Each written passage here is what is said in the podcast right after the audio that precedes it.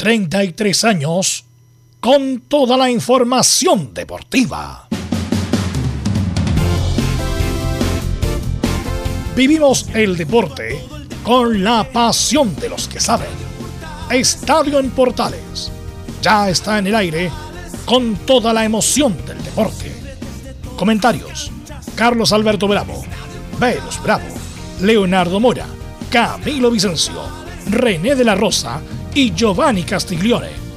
Reporteros: Luis Felipe Castañeda, Nicolás Gatica, Felipe Holguín, Laurencio Valderrama, Juan Pedro Hidalgo, Rodrigo Jara, Rodrigo Vergara y Alfonso Zúñiga. Producción: Laurencio Valderrama y Nicolás Gatica. Edición: Leonardo Mora. Dirección: Carlos Alberto Bravo. Estadio en Portales es una presentación de Ahumada Comercial y Compañía Limitada. Expertos en termolaminados decorativos de alta presión.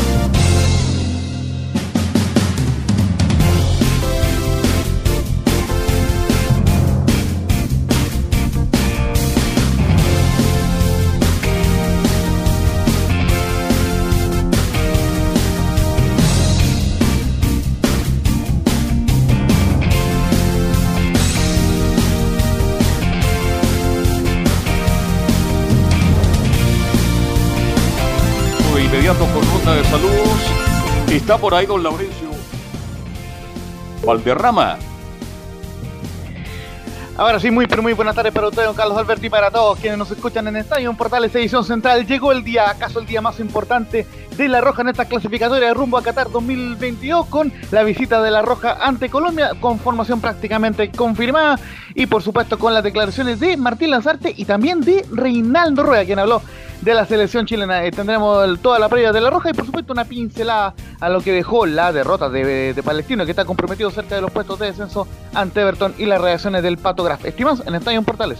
Perfecto, Laurencio. Nos vamos de Ibato con Colo Colo, que en un partido muy interesante, tal vez el mejor partido del campeonato, recupera la punta en exclusiva y le gana a O'Higgins. Nicolás Gatica, ¿cómo te va? Buenas tardes. Buenas tardes a todas las cinturones que estaban en Portales, claro, en el partido de los golazos, los tiros libres y todo eso, las pelotas detenidas. Colo Colo le ganó en un el partido 3 a 2 a lo que no pasaba hace bastante tiempo que Colo Colo no podía ganar el arranca bueno, pero esa racha se cortó, así que feliz por esa parte y por otro lado, como lo dijo el profe, el técnico Gustavo Quintero, ya está prácticamente muy cerca de llegar el tan esperado 9. Ferreira, ya nos va a contar esto y mucho más don Nicolás Ignacio Catícalo. Luis Felipe Castañeda, Católica, ¿cómo está el ambiente? ¿Qué tal? Buenas tardes. Muy buenas tardes, Carlos Alberto. El ambiente, Carlos Alberto, bien digo, el ambiente es muy positivo en la Universidad Católica luego de haber vencido al Audax Italiano como punteros y ya se preparan en la tarea más difícil que han tenido en este torneo, jugar como visitante, donde el rendimiento no ha sido bueno y tendrán que visitar a Curicó Unido. Tendremos las declaraciones de una de las figuras del partido frente a Audax, Juan Leiva, quien además se refirió a que el plantel está mucho más tranquilo luego de la salida de Gustavo Poyet. Perfecto, muchas gracias. Esto y más con el informe de Universidad Católica. Vamos con nuestros comentaristas, nuestros estelares. Vamos con Camilo Marcelo Vicencio Santelice. ¿Cómo te va? Buenas tardes. Hola Carlos, muy buenas tardes para usted y para todos los auditores de Estadio en Portales. Claro, ya en la previa de este compromiso importantísimo de la selección chilena ante Colombia en Barranquilla. Ok. ¿Qué tal, Velo? Buenas tardes. Sí, buenas tardes. Vámonos, van. Obviamente el tema de la jornada es eh, eh, el partido de hoy. El partido de sí que lo vamos a analizar durante la primera media hora junto a Laurencio Valderrama, obviamente, intensamente. Recordar que tenemos transmisión también a contar de las 19 horas. Radio Portal a través de todas sus plataformas, o sea, a saber el AM y el Internet, el .cl, radioportales.cl para transmitir el partido de Colombia-Chile en Barranquilla. La previa de una hora, el partido es a las 8. Vamos a estar hasta prácticamente 10 y media, 11 de la noche. Así que va a ser una transmisión larga el día de hoy. Así que vamos con los titulares que lee nuestro compañero Nicolás Gatti. Exactamente, como ya adelantamos, comenzamos con la selección que esta noche ya sabemos visita a Colombia. Si bien es cierto para el Mundial de Sudáfrica se ganó en Medellín, Chile no pierde en Colombia desde el 2001, camino a Corea-Japón 2002. En esa oportunidad fue derrota 3 a 1 y el único gol de Chile lo hizo en un golazo de tiro libre la Liebre Riveros. En el resto de la fecha clasificatoria rumbo a Qatar comienza a las 19.30 horas de forma simultánea con los duelos Uruguay-Ecuador y Paraguay-Venezuela. A las 20.30 Argentina con la vuelta del público a los estadios recibe a Bolivia y cierra todas las 21.30 Brasil ante Perú. Recordemos la tabla de posiciones que por el momento clasifica a Brasil, Argentina, Ecuador y Uruguay al Mundial que tiene el repechaje a nuestro rival de hoy, Colombia, mientras Paraguay, Perú y Chile están al acecho. Por su parte, Bolivia y Venezuela cierran la tabla, pero todavía no están eliminados. vamos al fútbol nuestro, donde colocó otra su victoria y la sorpresiva derrota de Calera como local ante el colista Wander, el líder solitario con 37 puntos. Podríamos decir con los resultados de esta fecha que los grandes ganadores fueron la Universidad Católica y la Unión Española. Mientras que los grandes perdedores serían Calera, Audax, Melipilla, O'Higgins y Palestino. Además, claro, mientras que los eh, por fin obtuvo su primera victoria luego de 18 fechas, aunque claro, aún está a 14 puntos del penúltimo que es Curicó con 19. Nos vamos a la primera vez donde Cobreloa, que está penúltimo y en crisis, confirmó como nuevo técnico al ex Antofagasta Héctor Almandós. Mientras Barnechea, que había perdido la banca Héctor Adomaitis por temas personales, confirmó a John Armijo, ex Melipilla, como nuevo técnico. Una del fútbol femenino, ¿ah? Santiago Morni, que es el gran y mejor equipo de Chile, perdió un invicto que tenía desde el año 2018. Este tras ser derrotado por Colo Colo anoche en el Monumental con cerca de 1.300 personas en las tribunas. Cerramos con una del tenis, una gran noticia ya que la chilena Alexa Guarachi y su dupla estadounidense de Cire Krauswitz clasificaron por primera vez a semifinales del doble femeninos en el US Open. Esto y más en Estadio en Portales. Ok, gracias. Eh, bueno, eh, hubo movimientos en, las bancas. Eh, Ivo Basay, Ivo Basay técnico de La Serena. De La Serena ayer fue anunciado. Y lo de Armijo también, ¿ah? rápido, salió, lo despidieron rápido de, Melipilla. de Milipilla, le dieron las gracias, prácticamente una estación del Metro Tren, se va a llamar John Armijo, mm. y aparece en Lo Arnechea también muy rápido. Bueno, bueno, puede de primera a segunda, y de segunda a primera también. Y Héctor Almandós, Héctor Almandós en Cobreloa, que estuvo una correcta campaña, diría yo, en Antofagasta, eh, pero también lo cesaron en su momento y vuelve con una tarea importante, salvar a Cobreloa. Salvar a Cobreloa que va de mal en peor de mal, de mal en peor eh, con la con el con el Calule que estuvo en dos momentos el Calule. Sí, pues. El que en dos momentos el fútbol profesional, aunque según dicen, el Calule hizo un buen trabajo en las inferiores. Eso es incomprobable porque de acá, desde acá, desde muy lejos, no sabemos si él trabajó bien o mal eh, el Calule, pero bueno, yo creo que difícilmente pueda volver el Calule a, ya, a la primera edición de Cobreloa. Así que varias novedades, recordar que mañana se cierra el libro de pases bueno, después lo vamos a comentar cuando está el, informe de la U con, nosotros mismos, el Junior Fernández, lo de Fabián Arellana, lo de lo más probable del Ferreira, jugador de Colo Colo, y bueno, lo de Unión Española también nos va a informar Laurencio, este jugador peruano, así que por, lo menos algo se mueve antes de terminar el, mercado de pases. Bueno, hoy día pero es bueno que los técnicos en Chile se estén cambiando permanentemente. Bueno, es un buen tema. De primera a segunda se puede. No, pero me refiero que aquí los técnicos pierden tres partidos y ya lo están echando. Eh. Pero en los últimos cinco años está ocurriendo ese fenómeno en Chile. Bueno, no es. estaba viendo? A ¿Mm? propósito de, los, de los técnicos de Gustavo Huerta, es el único que se mantiene desde el 2018 y estaba viendo una estadística que da el propio Cobresal sumó su triunfo número 100 al mando de, de Cobresal. Es el único que yo recuerdo en primera división que se ha mantenido. Y es el único lugar donde le va bien a Huerta, así que tiene que quedarse ahí, no moverse nunca más de ahí, porque en otros lados que ha trabajado no le ha ido bien a Huerta, así que se quede ahí para que gane otros 100 partidos Huerta. Usted está en su oficina, Camilo, ¿no? Eh, Ahí está, ahí está saliendo, ¿no? Sí, sí, sí, sí. Mirando la Torre Entel, ¿no? De su lugar ahí de, de su lugar ahí de, de trabajo, Exactamente. donde sí, edita. tal cual. Ah, ya, perfecto, ya. Bueno, eh, justamente est- estaba repitiendo la TNT Sport el partido de Chile-Colombia del que jugó en Barranquilla en la última eliminatoria. Y el primer tiempo fue extraordinario. Qué manera de jugar bien ese primer tiempo en Barranquilla con el calor. Y el equipo era el siguiente: era Marco González, bueno, Claudio Bravo, obviamente. Marco González, que hizo una gran eliminatoria, que desafortunadamente le va a quedar siempre con una estaca en el corazón que no fue al Mundial. Bueno, por, por una también promesa incumplida de, San Pablo, además. Bueno, Marco González era el libro, Gary Medel jugaba por la derecha, Gonzalo Jara por la izquierda. Isla, Carmona Mena, Vidal, Valdivia, que hizo un esfuerzo extraordinario, esfuerzo físico y además, qué manera de jugar bien ese partido Valdivia, la, la recuperó, descargó bien, dio buenos pases extraordinarios. Y arriba, bueno, los dos goleadores históricos, eh, Vargas y, Pero el primer tiempo fue extraordinario. Desafortunadamente, le- como lo comentamos la otra vez, la expulsión de Carmona condicionó lo que venía después. Eh, entró el Gato Silva, que no entró muy bien, me acuerdo. eh, y al final el Falcao hace el, el empate. Pero ese primer tiempo como expresión de fútbol fue extraordinario. Y difícilmente lo vamos a repetir en el corto plazo con los, con los jugadores que hay. Pero bueno, hay que llenarse de ilusión y esperanza. Y eso es lo que esperamos por Laurencio Valderrama, usted con el informe de Chile. Ahora sí, muchachos, renovamos el saludo. Saludarte, Velo, eh, Carlos Alberto y también para Hola, todos hola. quienes nos escuchan en Estadio Portales. Bueno, justamente Hola. como eh, Velo eh, no estuvo en la transmisión, lógicamente eh, eh, actualizamos un poco lo, lo que ocurrió en, en estos últimos dos días de, de, mm, de entrenamiento. Tuvo, tuvo una ventaja Chile sobre Colombia en estos últimos partidos que no la habíamos comentado y justamente la aprovechamos de comentar ahora.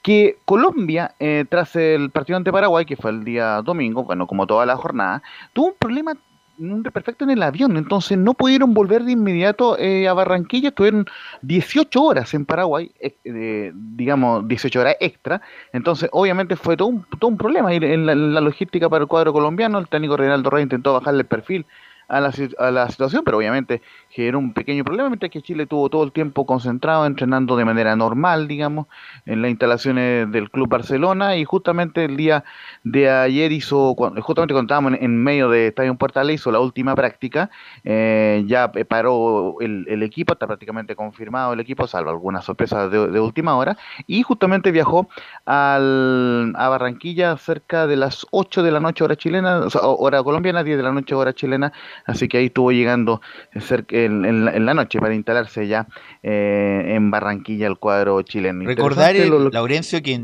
bueno, en Colombia son dos horas menos, ¿ah? dos horas menos. Eh, sí, pues, sí, Eh, claro. eh, eh, justamente. Son, son, son dos horas menos en Colombia y se anticipa un 85% de humedad a las 18 horas, cerca de 30 grados de calor en, en ese... muy, agra- en- muy en- agradable. Claro. Me imagino a Laurencio, me imagino a Laurencio en Barranquilla con una guayabera extraordinaria, ahí tomándose un, un aguardiente, ¿ah? No, eh, ciertamente en, en algún día me gustaría estar en Colombia. Ciertamente no ha tocado reportear partido en Argentina, pero no en Colombia. Así que esperemos algún día estar en tierra cafetalera cuando esto de la No, pandemia la mejore un gente de. Barranquilla, los que pueden, se van de inmediato a, a- ¿cómo se llama? A, a- a- a Cartagena de India, que está Les queda, relativamente les queda cerca. más lejos, donde Sí. les queda más cerca es Santa Marta. Sí, Santa pero- Marta les queda una hora. Claro, acá O, les a queda menos, como- a- o menos de una hora incluso. pero el camino Marta. es muy bueno y les gusta Cartagena.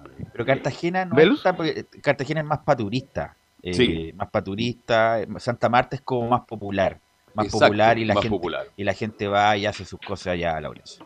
Fíjate, un- una cosa que se me está también quedando en el tintero, que viendo esta repetición de, de- de este partido, hubo un momento en que llovió en, en Barranquilla, pues justamente también se espera lluvia en esta jornada en, en- en la tarde, así que obviamente un clima eh, un poco eh, adverso para el cuadro chileno, pero ojo, eh, también hay varios jugadores colombianos que juegan en Europa, así que eh, también puede ser un hándicap eh, a, a, resolver para ambos equipos este tema de la humedad y del calor que va a haber en Barranquilla. 6 de, la tarde, hora colombiana, recordemos, 20 horas, hora chilena, el inicio del partido. Así que interesante lo que lo que ya eh, están planteando ambos equipos. Ambos equipos tienen formaciones prácticamente confirmadas. No sé si le parece si vayamos primero con las declaraciones o, o directamente con las formaciones ya para empezar a... Vamos con las eh, declaraciones y al final me sorprende con las formaciones.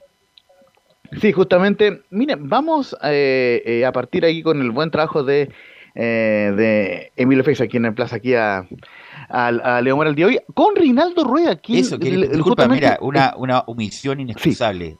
Estamos con Emilio Freisa en la puesta en el aire, así que le mandamos un saludo, cordial, a don Emilio Freisa que nos tiene al aire en este momento. ¿De dónde, los tiene al aire? En el punto del río Calle, Desde, desde, Marte, imagínense la capacidad de, mm. de Emilio Freisa. Ahora sí, Emilio. Ahora sí, Laurencio. Y justamente ahí eh, estaremos muy atentos a las finales del básquetbol ahí de eh, Valdía, que está perdiendo 2 a 0 ante el cuadro de la OECONCE. Eh, justamente, vamos de inmediato con declaraciones de Reinaldo Rueda, quien básicamente eh, habló sobre la selección chilena. Y vamos a ir con la primera, donde dice: recordemos que esto fue ayer por la tarde, en la 0-1. Debemos hacer un partido muy inteligente porque enfrentaremos a un equipo que lleva más de 10 años juntos. Creo que debemos de hacer un juego muy inteligente, un juego eh, de, muy buena movilidad, de gran intensidad. Eh, como lo decía anteriormente, eh, vamos a enfrentar una selección que, que, tiene una gran huella, una gran virtud, jugadores que tienen una, una, base y un soporte de, de, más de 10 años jugando juntos y, y eso es una ventaja que, que, es muy, muy, muy valorable y, por eso debemos de tener un juego muy inteligente y y dentro de esa inteligencia de juego están todos estos eh, factores, todos estos principios tácticos ofensivos eh, que podamos eh, ejecutar para poder desequilibrar al rival. Y en la segunda que vamos a escuchar del profe Rueda, em, le preguntaron por qué, por los 20 años que lleva el equipo eh, colombiano sin ganarle eh, a Chile de local por eliminatoria. Recordemos que son tres empates y una victoria, la famosa victoria en la era de Marcelo Bielsa, así que justamente responden la 0-3. Todos los partidos son diferentes, pero Chile siempre ha sido un rival competitivo. Bueno, todos los partidos son diferentes. Eh, indudablemente que, siempre ha sido un rival eh, muy, muy difícil, muy competitivo, eh, por la calidad de sus jugadores, por, por esa, por esa cultura, por ese ADN que tiene el, jugador chileno, por esa técnica fina y más esta generación y que se ha ido combinando con los jóvenes también con un buen suceso. Hay que, hay que jugar el partido, esperamos tener un buen control del juego, eh, tener condiciones, hacer la propuesta que nos corresponde por, por lo que queremos y bueno, eh, indudablemente que, saber controlar al rival que, que tiene grandes virtudes.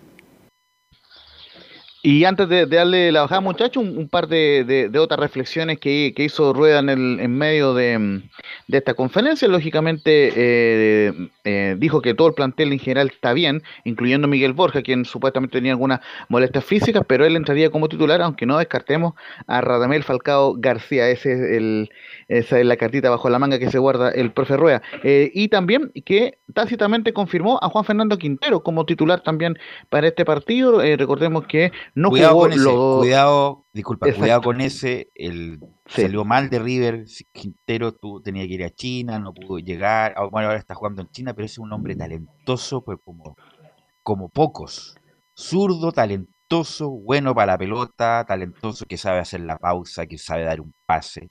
Por lo tanto, más que preocuparme de Cuadrado, que por supuesto hay que cuadrar, hay que, hay que preocuparse. Más que Borja, que pudiera jugar, más que el otro, el otro también es muy bueno, el, que va por izquierda, ¿cómo se llama? Luis. Eh, Luis Díaz. Luis Díaz, que es extraordinario también, muy bueno, muy bueno, un jugador elástico, rápido, ágil, cuidado con él, pero justamente el que lo hace jugar a todos esos es Quinteros, así que estar muy atento con él, cuidado con él, me imagino que Pulgar, Arangui van a caer sobre, sobre este talentoso jugador colombiano. Solamente eh, muy cortito antes de que sigan con el análisis, yo bueno, bueno, como soy fanático simpatizante de River Plate, recuerdo perfectamente dos golazos de, Juan Félix Quintero en River. Uno, un tiro libre donde justamente le hizo un gol a Gabriel Aria en un famoso River Racing en el Monumental, un golazo eh, al ángulo superior izquierdo y por supuesto el recordado gol de la final de, de Copa Libertadores en Madrid del año 2018, ahí siempre recordado por los hinchas de la banda sangre. No, gran jugador el Quintero, así que atento con él. Justamente, muchachos, eso, era un poco la, palabra de Reinaldo Wright y también ahí eh, em, destacó. Eh, ¿Sabes qué? vamos a escuchar justamente esa última eh, declaración en la 02, porque habla también, mm, veladamente también, de Martín Lazarte, de su representante en La Roja. Dice que Chile es un equipo con excelente cultura táctica y un equipo muy maduro. Es un equipo con una gran huella, una, una excelente cultura táctica, un equipo muy maduro que maneja muy bien los tiempos de del partido, con hombres muy experimentados, de mucho éxito en las diferentes ligas del mundo. Y creo que, esa es la, principal virtud que tiene en este momento Chile. Eh, jugadores experimentados y usted sabe que, eso no, no se compra a la vuelta a la esquina, que son jugadores que siempre sacan esos recursos y, que hacen muy buen fútbol eh, y con gran orden y, ahora el trabajo del profesor Lazarte que, que ha involucrado sus conceptos, su ordenamiento, eh, los cambios eh, que han hecho que, este Chile pues tenga otros, otros ingredientes también que seguro hacen un equipo más competitivo y más difícil. esas fueron parte de las reflexiones de Reinaldo Rueda. Ahí le dejo muchachos para que den la hoja a las declaraciones del profe Rueda. ¿Dónde está el problema de Colombia? ¿En defensa? no tiene una defensa. Hoy día sí, porque tiene dos bajas. Dos, bajas, muy importantes. Sí, pues. Estamos hablando del grandote, ¿cuánto? Que mide Mina. Mina. Mina y, y, Davidson Sánchez. Y Sánchez sería el otro. ¿Va Tecito por izquierda o no? Tecillo. Tecillo. William Tecillo, justamente, don Carlos. Tecillo, ya. Va. Yo pensé que era Tecito, dije, por, por, viene usted esta hora de la Tecillo por izquierda y por derecha creo que va Díaz, ¿no? Va eh, Daniel Muñoz, tal como el actor eh, chileno. Vale decir, iría con Ospina, Muñoz. También se habla de, Carlos Cuesta. Justamente, eh, si quieren, le repasamos de inmediato bueno, la, la hablamos de la formación, pues estamos analizando de lo, ah, que, lo, que, dijo Rueda, ¿no? Le digo acá, lo que hizo el Bueno, lo que, lo que, dijo Rueda no dijo nada, dijo que son grandes jugadores, que juegan bien al fútbol, que tienen, son técnicamente dotados, que tienen mucha experiencia. Le tiró muchas flores a la selección. El punto es que en el Mercurio, el día de ayer, sale la crónica de los últimos 50 días de Rueda en Chile desde que perdió con Venezuela hasta que se fue y cuenta cosas que yo no sabía, por ejemplo, de todos los dimi diretes como la contrainteligencia que ocupó la NFP para hacerle bullying para que se fuera, para que se fuera, inventaron eso de la de lo de todas las maletas que se llevaban en el, en el, en el equipo de Junior de Barranquilla, como ya anunciando que, que, que Rueda se iba, que la señora estaba disconforme, eh, que era, según él, que según Jan McDiven, que era, que era mentira, eh, que lo de Cajijeado, que le cayó como patar la guata, en el sentido que también iba, a tener injerencia en la nominación, y como que lo fueron acorralando para algún momento eh, para que, se, fuera. Es más, ni siquiera Colombia lo fue a buscar a, como, como prioridad, sino que Chile le ofreció, oye, ¿sabes qué? Lo más probable es que nosotros terminemos nuestra relación con Rueda. ¿Qué les parece que se lleven a, a Rueda Colombia? Y ahí obviamente les pareció bien porque es un técnico calificado. Pero ahí cuentan en el Mercurio del día de ayer justamente esos días entre el término de el partido donde Chile pierde con Venezuela hasta que se va justamente todos esos días de dimi diretes para, entre comillas, acorralar a Rueda y se fuera. No sé si es bueno o malo, la verdad nadie se merece que, lo, que lo apremien de esa manera, como decir, por favor, ándate, ándate y bueno, no obstante, eso, también, no obstante eso llegaron a un acuerdo económico y para que se fuera para que se fuera Rueda. Insisto, Rueda es un buen técnico, que un técnico que ha hecho buenas cosas en otro lado, pero en Chile, no le fue a pesar de que algunos todavía lo defienden, en Chile no le fue bien, buscó mal el recambio hasta jugar en primera vez, eh, y la única verdad es, lo que pasó en la cancha, que en cuanto a rendimiento fue discreto y en cuanto a juego fue peor. Así que, y lo más probable es que a lo mejor nos, nos gane hoy día, y ahí sería como ya eh, ojalá que no, ojalá que no, que Chile saque lo que tenga que sacar. Desafortunadamente no tenemos delanteros, no obstante lo de Morales, que ojalá, no, digo que, no, que no sea delantero, sino que no tenemos los, titulares. Pero ojalá Chile saque lo que tenga que sacar para, para no perder, más que nada, no perder y, y por lo menos quedar Para con, seguir chan- con esperanza. y quedar con esperanza para, la- para lo que viene, Camilo. Sí, y pero ahí hay una frase analizando un- que de Rueda que dice que las artes le pocos ataques de, de él. ahí- Bueno, eso, eso por lo menos según lo que lo que lo que él dice, pero pero claro, en realidad el proceso eh, ya lo que eh, lo que yo tenía entendido es que incluso Reinaldo Rueda nunca, no, no tenía la intención de irse y como bien cuentas Sí, tú de Sí, es verdad, es verdad. Él estaba muy acostumbrado a Chile, adoró este país. ¿Te acuerdas la última vez? ¿Estabas tú cuando lo encontramos allá en el balneario? No, yo no estaba. Bueno, yo tuve la suerte de verlo allá en, en Algarrobo disfrutando y hizo comentarios de Chile maravilloso que a él le encantaría estar por muchos años. Estaba con su familia, estaba con su, estaba con todo el mundo, almorzando en ese lugar que tú habitualmente va a eh, ver. Así que él nunca quiso irse de Chile. Lo que publica el Mercurio, absolutamente verdad. ¿Ah? Querían sacarlo de una forma diplomática, lo consiguieron y además bajaron los costos. Y eso fue un logro de señor Cajijao que lo ha hecho bastante mal entre paréntesis. ¿ah? Sí, Está pasando piolita, ¿ah? porque en este manejo con los jugadores de Inglaterra lo hizo horriblemente mal y no dice absolutamente nada. Cuidado con eso. Laurencio. Don Carlos, justamente tanto es así que, por ejemplo, ustedes, ustedes se acuerdan cuando eh, eh, eh, Caigao dijo en una entrevista, me parece que fue en TNT Sports, que dice que no quedó nada de la era anterior, refiriéndose al, a Reinaldo Rueda, de, de que no quedaron informes, bueno, que, que es un poco la, eh, la clásica que dicen todos todos los los nuevos técnicos o, o los nuevos integrantes de los cuerpos técnicos. Bueno, días, días después, unos tres, cuatro días después, eh, eh, pasa este, este papelón de Roy Robinson y ahí lógicamente quedó muy en entredicho el puesto de Francis eh, Caigao. Pero bueno, eh, metiéndonos un poco en la pelotita, justamente eh, Martín Lazarte eh, le preguntaron sobre, sobre su reflexión si cree o no que va a, eh, que la Roja va a llegar al Mundial de Qatar. Esto no, no lo escuchamos el día de ayer y si lo escuchamos el día de hoy, en la 08, eh, si no si- no creyera que fuéramos al, al Mundial, no hubiera venido. Si no, no hubiera venido. Yo, yo no, no partí de cero. A mí me tocó partir ya con cuatro partidos, que creo que es muy importante. La realidad es la realidad. Eh, En, en los 10 partidos están involucrados la Copa América, que bueno, yo en su momento lo dije, la Copa América nosotros la vamos a tomar para intentar eh, generar otras cosas. Si el resultado deportivo nos acompañaba, mejor. Pero nosotros queríamos solucionar y, y surcir algunas cosas que pasaban dentro y fuera del campo. Esas cosas se arreglaron. Yo sé que hoy se toman como a la ligera, pero en algún momento parecían el gran problema del fútbol chileno. Y hoy ya como no está solucionado, no importa. Por eso digo, esto es tiempo al tiempo. Nosotros somos realmente optimistas.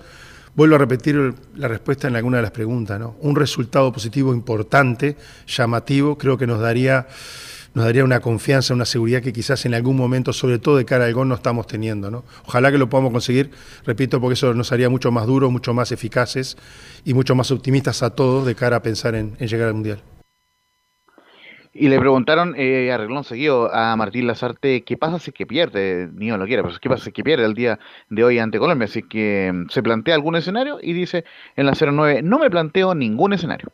No, no, ningún escenario. Simplemente que, bueno, es, digamos que cada uno se tiene que hacer cargo de lo que, de lo que se tiene que hacer cargo. O sea, no, en esto es, yo siempre le digo, no, en el fútbol es muy, muy, muy rápido el hecho de decir de tener culpables, buscar culpables. Creo que en esto lo que hay que hacer es hacerse responsable de la cuota aparte que te corresponde. Y bueno, y a eso simplemente me refería, ¿no? Este, hicimos un gran partido con Brasil, pero no ganamos. La famosa discusión, la manera o el resultado, ¿no? ¿Ves? Ahí, ahí está un lindo ejemplo, ¿no? Ojalá hubiéramos jugado peor, hubiéramos ganado.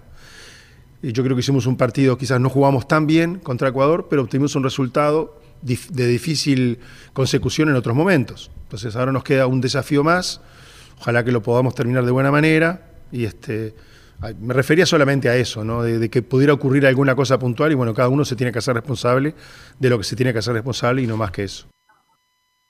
¿Qué ha hecho Y una mal más de- Lazarte? Perdón, qué importante Sí, que no, analicemos. ¿Qué ha hecho mal Lazarte? No lo mejor no ser más arriesgado, más arriesgado en ciertos momentos. Pero ¿con quién si no hay delantero? Pero más arriesgado, tenía un hombre más en Ecuador, pudo haber sido más arriesgado en algún momento, más arriesgado en ese partido. El Por partido ejemplo- con el- sí, Camilo. Sí, por ejemplo, en el cambio de Pablo Galdame ahí ese día como que llamó la atención porque Pablo Galdame Claro. era más de, defensivo. Ahí, por ejemplo, podría haber puesto antes un, un jugador más de delantero. los cambios, los cambios tarde, esos cambios del Brasil, entró Jiménez faltando seis minutos, ¿qué más podía hacer Jiménez? Fue al, a la refriega, al choque, donde no había espacio.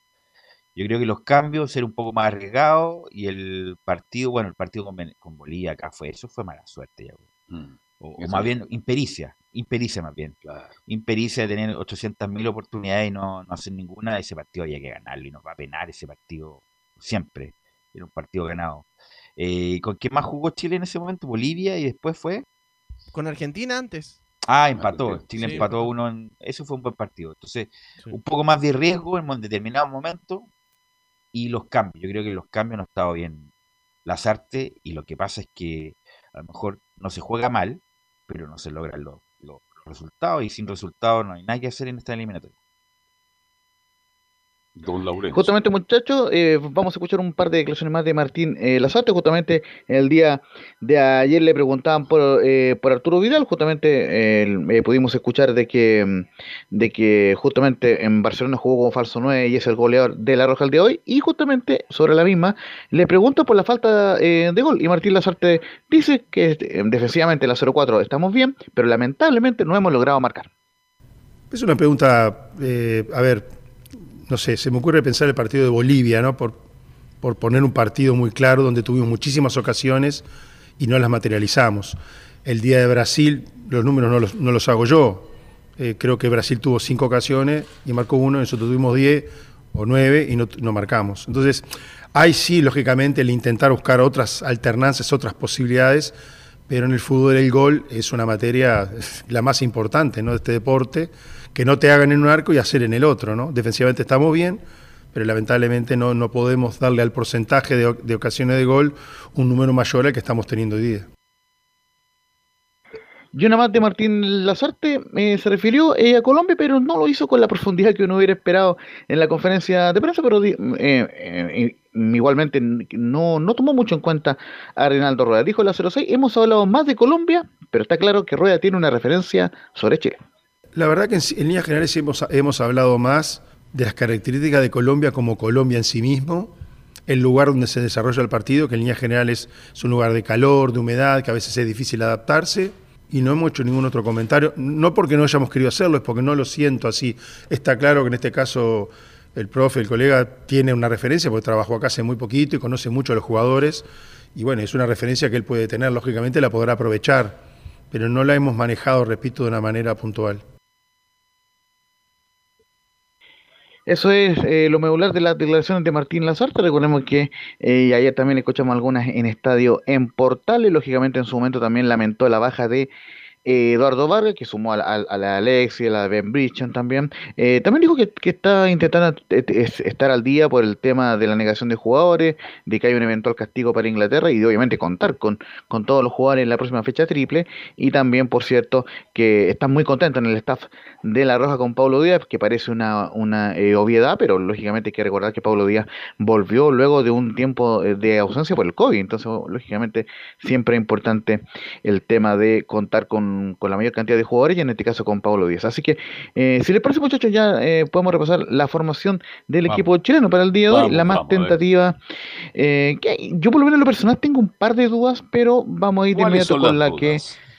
Sí, se lo comento primero. En portería va a estar Claudio Bravo inamovible. En la última línea, por lo menos lo, lo, lo, que se sabe, es que van a jugar Paulo Díaz, Gary Medel Enzo Rocco y Eugenio Mena. Yo tengo la, duda de Rocco porque podría entrar eh, Maripán, eh, volver al equipo, pero Rocco, como estuvo bien en el partido ante Ecuador, de momento lo estaría manteniendo Martín Lazarte en esa posición. ¿Y por qué hablamos de, de por la, por la lateral derecha? ¿Por qué? Porque en el medio campo Chile jugará con Mauricio Isla, Eric Pulgar, Charles Aranguis y Jan Meneses. Y, eh, lo comentamos en, la anterior edición de Estadio Portales. Buscan poner a Isla en medio campo para que no haga tanto recorrido por la banda eh, derecha, para que sea un poco más ofensivo en, su recorrido y no se desgaste tanto por, por, el clima que en Barranquilla, que, que, lógicamente se suma al desgaste de lo ocurrido en Quito.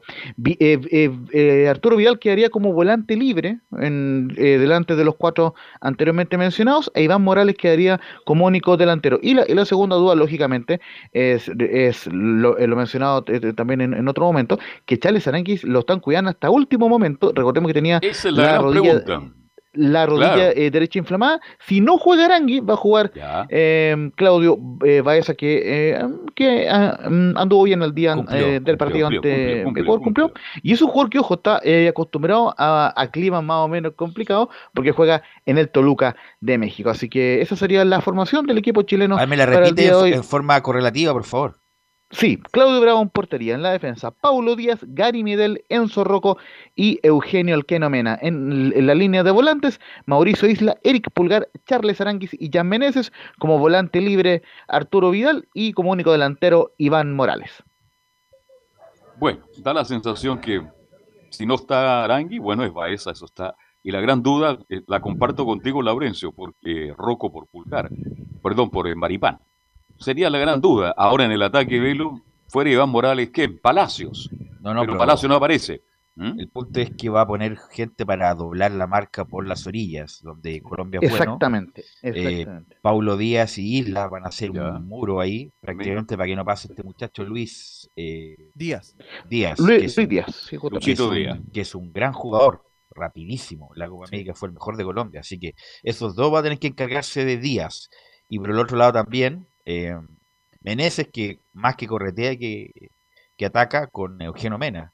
Los dos centralizados, eh, Aranguis con Pulgar, dejando, flotando más bien, eh, Vidal, con la, con la, me imagino yo, con la misión también de llegar arriba, dejando solo arriba a Morales. A Morales, que insisto que un correcto jugador, pero imagínate, estamos jugando con Morales la posibilidad de, hacer, goles, imagínate lo, mal que estamos. Pero bueno, eso es lo, lo, que hay, Laurencio. Y lo de Colombia, ¿qué, qué nos puede decir de Colombia, Laurencio? Sí, y, solamente el agregar en la selección chilena que igualmente están contemplados para el segundo tiempo jugadores como, eh, como Luis Jiménez y Diego Valencia, ante la eventualidad con Iván Morales. En la formación colombiana será la siguiente, con David Ospina en la, la portería, el sempiterno portero colombiano, Daniel Muñoz, Carlos Cuesta, que debuta por Colombia en clasificatorias, Oscar Murillo y William Tecillo en la última línea. En el doble 5, Vilmar Barrios con Mateus Uribe, eh, con, eh, los tres de creación, por derecha Juan Guillermo eh, Cuadrado, centralizado Juan Fernando Quintero, y por la izquierda Luis Díaz, la, la gran figura de Copa América, como bien decía Velo, y la delantera, ojo con esto, Miguel Borja será el delantero nominal, recordemos que Rueda lo conoce desde, desde que fueron campeones de la Copa Libertadores con Atlético Nacional el 2016, pero Radamel Falcao ahí eh, está esperando por su eh, oportunidad. Recordemos que le ha marcado varios goles a la selección chilena y que hace poquito eh, fichó en el Rayo Vallecano y, y, está teniendo ya la continuidad que esperan en Colombia. así que esa sería la formación del día de, del día de hoy de Colombia, un esquema muy, muy parecido al del equipo chileno. Esto es un 4-5-1. Yo tengo a Jairo Moreno por izquierda en defensa. Bueno, pero eso lo vamos a ver. Ah, sí, sí. ¿Sí? ¿Sí? ¿Sí o no? Sí, eh, eh, eh, justamente es una de la posibilidad, o claro, o, o Will Tecillo, pero por lo menos lo, lo, que lo que hemos podido averiguar que sería, sería Tecillo por Moreno, pero perfectamente puede ser Moreno también por la lateral izquierda. Ok, okay Laurencio, muy amable, vamos a estar muy atentos, obviamente, los invito nuevamente a contar de las 19 horas para la transmisión del partido Chile-Colombia a través de todas las antenas de portales, el 1180M radioportales.cl y lo más probable con una gran cantidad de estaciones de radios asociadas. Así que muy amable, Laurencio. ¿Y estimado Velus? Sí, sí don estimado Laurencio. No, no, ese será el informe con las coordenadas del partido. 20 horas en el Estadio Metropolitano de Barranquilla. Transmisión desde las 19 horas de todas las señales de portales. Eh, relato, eh, por supuesto, de nuestro capitán Carlos Alberto Bravo. El árbitro será Andrés Cuña, el, el uruguayo, y en el bar estará Rafael Traci de Brasil. Así que ahí estamos listos para el partido de Colombia y Chile.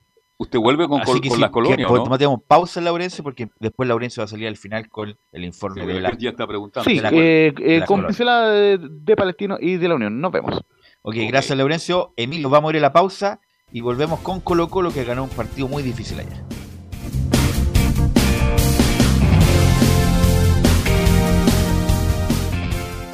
Radio Portales le indica la hora.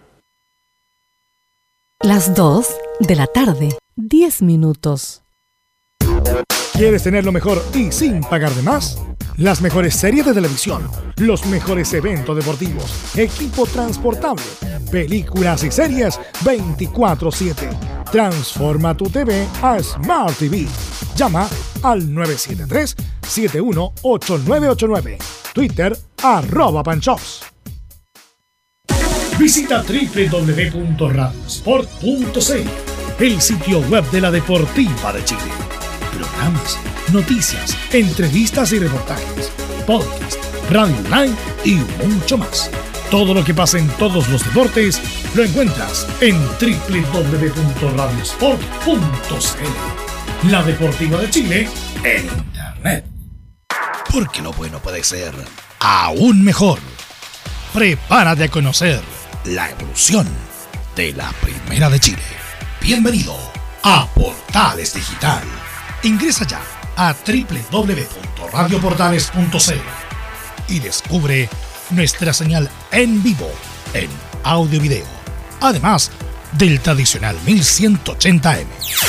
Mantente al día con las últimas informaciones de Chile y el mundo e interactúa con nosotros a través de nuestras redes sociales en Facebook, Twitter e Instagram.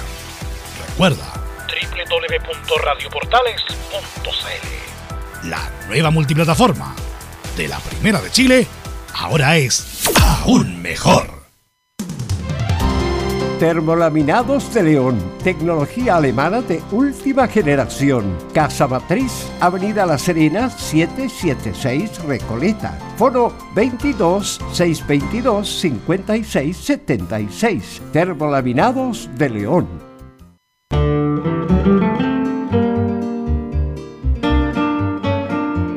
Nada más hermoso este mes que acercarse a la guitarra. Por sus cuerdas anda la historia patria, el canto de sus hijos, la esperanza de muchos. Todo cabe en esa caja soñadora. Radio Portales, en tu corazón, la primera de Chile, en el mes de la patria. Entre Marco Grande y Marco Chico, media vuelta y vuelta completa. Escuchas Estadio en Portales, en su edición central. La primera de Chile, uniendo al país, de norte a sur. Ya estamos de vuelta ya y ayer un buen partido de fútbol, un buen partido de fútbol donde vimos dos golazos de tiro libre. El muchacho Giles Sepúlveda. Sepúlveda, que me parece que le marcó un gol a la U hace como dos años, tres años. Gran sido. proyecto, po. Sí, sí, Eh, el Nacional. Sí, sí, me acuerdo de él. Y gana, Sí. lo gana O'Higgins de Milito, justamente. Lo gana, y dio un golazo al, al palo de Herrera, Arcosur. Y dije, "¿Qué- oye, este muchacho que juega bien, y además una pegada exquisita. Después, la verdad, le perdimos. yo- Desapareció le perdimos la sí. saga, obviamente, porque no, no seguimos Higgins regularmente con detalle. Y ayer, una pegada extraordinaria, porque fue como una pegada plana. Plana y después la de mm, la pegada del Colo Gil, que es muy buena también, es con más efecto. Ya. Es con más efecto, le da más. co- Como le pega el Tito Fuyu, ¿cómo se llama? Alberto Fu- Chanfle. Chanfle. Con Chanfle, más chanfle con le mucha- pega mucho el Colo Gil. En cambio, Sepúlveda le pega más plano, con, como, con- como Cristiano Ronaldo, por Sí. decirlo. Eh, pero fueron dos golazos de tiro libre y ayer Colo Colo gana un partido importante que lo pone como único puntero Nicolás Gatica. Claro, eh, en detalle, el- le dicen el Tuco, el Tuquito, le dicen a eh, Matías Buda por su parecido por el Tuco Hernández. De hecho, los dos Tucu marcaron ayer el partido frente al cuadro colocolino. Matías Sepúlveda con ese golazo de tiro libre que deja parado a Cortés y el Tuco Hernández en un tiro de esquina donde, claro, rechaza mal al Colo Colo y ahí aparece Pedro Pablo Hernández para marcar el 2 a 2, que eso es un poco lo que también eh, puede reclamar al final el técnico Gustavo Quintero. Dos goles de pelota parada, aunque claro, el tiro libre puede ser 50 y 50, responsabilidad del arquero y otra la buena pegada del jugador. Y en el tiro de esquina ahí sí que fue responsabilidad de la defensa porque no, no despejó. De hecho, sobre el final, cuando estaba ganando Colo Colo 3 a 2, tuvo también un error ahí Falcón que pensó que la pelota se iba. Se le ganó el delantero Meneses y afortunadamente este no supo definir ante la chique de Cortés, de hecho le pegó al hombro y se perdió una buena oportunidad de empatar. Así que ahí Colo Colo tuvo algún error defensivo, pero la parte de mitad de cancha para arriba Ahí estuvo bien, de hecho en el primer tiempo volado tuvo dos, aunque uno estaba adelantado, la otra que pasó cerca. Un penal, pero que al final se cobró una falta ofensiva de volados que pisa primero al portero Espinosa, después te lo derriba. Ciertamente era penal, pero como está la falta anterior de este jugador, no, no se cobró. Así que fue un partido que tuvo mucho detalle y que tuvo mucho, minuto 27 de su tiempo, cuando antes viene el gol del tiro libre del Colo Gil, era un partido de pronóstico reservado. Sí, un partido muy parejo, sobre todo el primer tiempo. O'Higgins también mejorado verlos con Miguel Ramírez, pero bueno, pero no logra ganar. Y hay un jugador, ayer me acordaba, no sé, como me adelanto, ya está Fernández en Chile, ya es jugador de la U, es una buena noticia. Y el Tuco Hernández. Ferreira. ¿Ah? no, me refiero al Tuco que está de vuelta en Chile. Podrían Ah. ser a futuro, si andan bien, dos alternativas para la selección. Lo que pasa es que Junior, Fernández está quemado con la selección. Pero algún día. Ya tiene 33 años. A lo mejor eh, andando bien en la Pero anda U, mejor que varios, lo que y- están nominados. Un gol, qué sé yo. Por, eso, el- Fernández potencialmente es mejor que varios de los que están hoy día en la selección. Pero está quemado. Una la bicicleta ante Perú. Está quemado y cada vez que juega no juega bien. Incluso se ha perdido gol increíble. Me acuerdo de la época de Rueda. es Casi ya es como indefendible a esa altura. Pero Junior Fernández, un gran jugador, zancada larga, bueno, después de lo- pero está quemado, es una cuestión como ya, sabes mejor. Y lo de Tuco Hernández, buen vi- jugador. viene un buen jugador, pero no sé si está ya para el ritmo de la selección. Obviamente Pajín todavía está, le da de sobra. Pero el Tuco Hernández viene de lesiones graves. Estuvo Sí. mucho tiempo parado. Pero como en Chile hay pocos jugadores de calidad, a lo mejor en una Se abre una posibilidad. aparece, además que el Tuco Hernández en la época del Pisi era el cuarto volante. Sí. Era, era Díaz Arangui, Vidal y Hernández. Y los dos de arriba. Así que bueno, vamos a ver cómo evoluciona Hernández, que sin duda es un buen jugador. Sí, muy talentoso, buena zurda, técnico, Clarito. inteligente, táctico. Que, que justamente a lo mejor no, no lo pretendieron otros equipos por la duda de su físico. Mm, Exacto. Así que, pero bueno, fue un buen partido ayer, Nicolás. Sobre todo el segundo tiempo, el segundo tiempo fue muy bueno, pero hay un... Es que mira, los partidos se marcan, no sé, Camilo, si usted ve la jugada. Seymour se equivocó. Seymour. Horrible, Seymour. Juega, prácticamente habilitó a Volado, el, a Solari, el atacante de Colo Colo. Y aquí le hago la pregunta al panel. ¿A qué salió Espinosa? ¿Salió a achicar, No, no, a, cortar la pelota o a atacar al Lo jugador? que pasa es que primero error garrafal, error de fundamento de Seymour. Porque cuando- Absolutamente. Cuando, te llega una pelota con bote, es mejor o sacarla para adelante o sacarla. No Para sacarla costado, pa- tirarla afuera. no sacarla para afuera porque sacarla para afuera es una redundancia. Sacarla para afuera es sacarla. Sacarla. Entonces era sacarla o pegarla hacia adelante. Y Seymour con botecito le pega para atrás. Sí. Y encima- y ahora entiendo por qué a Nelson Espinosa la U lo dejó libre. Una Tiene condiciones, pro- pero problemas bueno. de fundamento Sí, sí. problemas de fundamento de- del puesto y lo más probable es que con esto no juegue nunca más porque va a llegar el Oso Sánchez y va a ser el titular y obviamente no sal, no, no, no fue ni a cortar ni a jugársela nada Pero- Dejó pero yo como creo que sí Porque puede que haya, se confundió porque justo venía también en central, en defensa, entonces como que ahí dudó y ya cuando, cuando decide finalmente ya era tarde, creo. Muy tarde. pero Camilo Sí. el que tiene la más de ganar el arquero porque tiene las manos Claro. Sí. tiene las manos tiene, busca- tiene en el puñetazo tiene el puñetazo eh, y además a mí me pareció penal de Espinosa a volados porque el tipo lo como que lo obstruye Sí. lo que como que le hace una llave para no para que no se levante volados. Para mí me pareció penal, pero parece según Esa fue la jugada pero clave según el. VAR, según el VAR indicaron una, una falta anterior. Así que de- de- desafortunadamente Nelson Espinosa yo creo va a vivir sus últimos momentos como arquero en- de titular en O'Higgins. Nicolás Gatica. Claro, eso entonces el, el tema de, de- de este partido. Claro, Pablo Solari, que marcó el gol del empate, es el tercer jugador con mayor asistencias en este campeonato, detrás de Gabriel Costa, que es el, el- el que ha participado en la mayoría de los goles. El delantero colocolino lleva seis goles y cuatro asistencias, siendo solo superado en esta, en esta tabla por Gabriel Costa, que tiene seis goles y nueve asistencias, y por Iván Morales, que ha marcado 16 goles y cuatro asistencias. Esto, por supuesto, eh, sumando Copa Chile y Torneo Nacional. Con estos números, Solari supera a Marcos Volados, el Colo Gil, Martín Rodríguez, Javier Paragués e Ignacio Jara, que, ha tenido más participación en Colo Colo de forma directa o indirecta, marcando o asistiendo. Así que está en buen momento ahí el delantero del 36 de Colo Colo. Y claro, algunos sitios también ayer en las redes sociales festivaban porque Javier Paragués marcó un gol, decían si hace un gol Javier Paragué, es difícil que Colo Colo no, no pierda, porque generalmente cuando Paragué ha hecho los goles, Colo Colo ha conseguido triunfo frente a Unión Española el año pasado, ese partido frente a Coquimbo que gana en los últimos minutos, un partido frente a la la final de la Copa Chile que hace un gol y gana, o sea, generalmente ahí Javier Paragué se- hace pocos goles, pero hace goles ahí Parragués no se va, cantaba la tribu. Parragués no se va. Bueno, son cosas del fútbol. Tuvo su oportunidad y la aprovechó por Nicolás Gatica. ¿Ah? Claro, en otra jugada que también fue más o menos parecida al primer gol, una pelota suelta en el área que no la despeja nadie de O'Higgins, la pelota baja y ahí aparece para que es para meter el cabezazo. Pero sin duda que, claro, la figura más destacada de este Colo Colo 2021 y por supuesto que no del partido de ayer, Leonardo del Colo Gil que ha marcado cuatro goles, uno de jugada que se lo marcó la U en el Superclásico y tres de tiro libre, donde no había tenido tanta suerte, sí, porque le había hecho un gol de tiro libre a Palestino, perdió Colo Colo, le había hecho un gol de tiro libre a Audax Italiano, le empataron en el último minuto, pero ayer por lo menos ya con ese gol pudo mantener la ventaja el equipo de Colo Colo con un golazo de tiro libre el 3 a 2. Y vamos a escuchar justamente a la figura de ese compromiso, Leonardo Gil.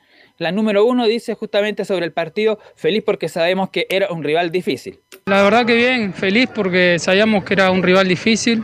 La verdad que ellos juegan muy bien. Eh, nosotros por ahí en el primer tiempo empezamos eh, bien, tuvimos cuatro o cinco situaciones, pero no las pudimos eh, concretar. Ellos tuvieron una que pegaron en el travesaño, pero, pero bueno, estuvo parejo. Después en el segundo tiempo encontramos un poco más los espacios, tuvimos un poco más la pelota, estaba un poco más tranquilo porque ellos presionaron bien en el primer tiempo, se nos hizo difícil salir jugando. Pero bueno, a partir de ahí, desde la segunda pelota, empezamos a, construir y, a poder ganar el partido, ¿no? Sí, presionó mucho Higgins en el primer tiempo y yo creo que terminó agotadísimo el equipo de Miguel Ramírez. Pero en fin, fue un lindo partido. Ahora, lo que me gusta de Colo Colo juega Colo Colo, está jugando muy bien. Me gusta verlo porque es un equipo frontal. Va, como tiene jugadores muy rápido, tanto por derecha como por izquierda, es un equipo que siempre está buscando el arco rival. Agarra volado a la pelota y se va en busca del área. Lo mismo pasa con el Chichico Cruz, que también tuvo cosas muy buenas el primer tiempo. Es un equipo de ataque Colo Colo. Y eso realmente lo está haciendo muy, pero muy bien el equipo de Quintero. Nico Gatti. La segunda de Leonardo Gil sobre justamente el segundo tiempo. ¿Qué cambió? Y lo responde aquí el volante de Colo Colo. No, la intensidad, por ahí estábamos siendo intensos, pero no estamos tan precisos. En el segundo tiempo, cuando el equipo eh, empieza a ser un poco más preciso, empieza a encontrar más los espacios, empieza a llegar más rápido al, arco contrario. Entonces creo que desde, ese punto fue la clave para poder ganar hoy, ¿no? Creo que fuimos contundentes más en el segundo tiempo, controlamos bien el partido. Ellos por ahí tuvieron una, una sola después del córner. Pero bueno, feliz porque eran tres puntos importantes para empezar a sacar ventaja del segundo, ¿no? Hay entonces las palabras, declaraciones de la figura del partido Leonardo Gil y la figura quizás de Colo Colo 2021 por sobre incluso otros goleadores, porque ha sido importante cuando el Colo Gil a veces no ha estado, se nota su ausencia, así que es un jugador importante. Y ahora ya pasamos a escuchar justamente al técnico Gustavo Quinteros, quien habló varios temas, incluso tiene una frase ahí que dice que esto no va a volver a pasar en 100 años más, que Colo Colo no, no, no tenga la posibilidad de bajar a la primera vez. Escuchémoslo de inmediato en la número 3 que reflexiona esto Quintero donde dice este año en mitad de torneo casi lleva el mismo puntaje que el año pasado. Yo creo que lo que pasó el año pasado no va a pasar en tal vez en 100 años más. Espero, ¿no? Por Colo Colo, por toda la gente, o que no pase nunca más. Sí, sí, fue, fue... Pero bueno, en un momento sumamos en 13 o en 14 partidos, solamente perdimos uno y o sea, sumamos, sumamos de a uno, de a tres, y la verdad que sumamos bastante. Eso nos hizo salvar, con la posibilidad de jugar por, salvarnos de la situación, y, hoy ya estamos cerquita de, de, superar esa marca, así que estamos, estamos muy bien. Esta temporada la verdad que fue fantástica. Claro, esa única derrota que tuvo eh, Gustavo Quintero el año pasado antes de salvarse fue justamente ante un equipo de Miguel Ramírez, que en esa temporada dirigía a Santiago Wanderers, ahora fue con O'Higgins, tuvo cerquita nuevamente quizá O'Higgins de, de, amargarle la vida con un triunfo o con un empate, pero afortunadamente ahí, como ya dijimos, ese golazo de tiro libre del Colo Gil y después Colo Colo aguantó el último minuto y no solo eso, también el equipo de O'Higgins, más allá de esa jugada que tuvo última de que comentamos que merece la tira al cuerpo de Brian Cortés, pero en definitiva después del 3 a 2, claro, Colo Colo ya pudo mantener la ventaja y alargar esta diferencia de más puntos contra Audax Italiano que se quedó con 34 tras su derrota ante la Católica y más todavía de la Calera que se quedó con 32 puntos ante la sorpresiva derrota como local frente al colista Santiago Wander. Bien, me gustó Colo Colo, creo que no sé si están de acuerdo, le pregunto a Vicencio. Para mí, si no es el mejor partido del campeonato, pegan el palo. Así, así de siempre fue el partido ayer entre O'Higgins y Colo Colo. buen partido.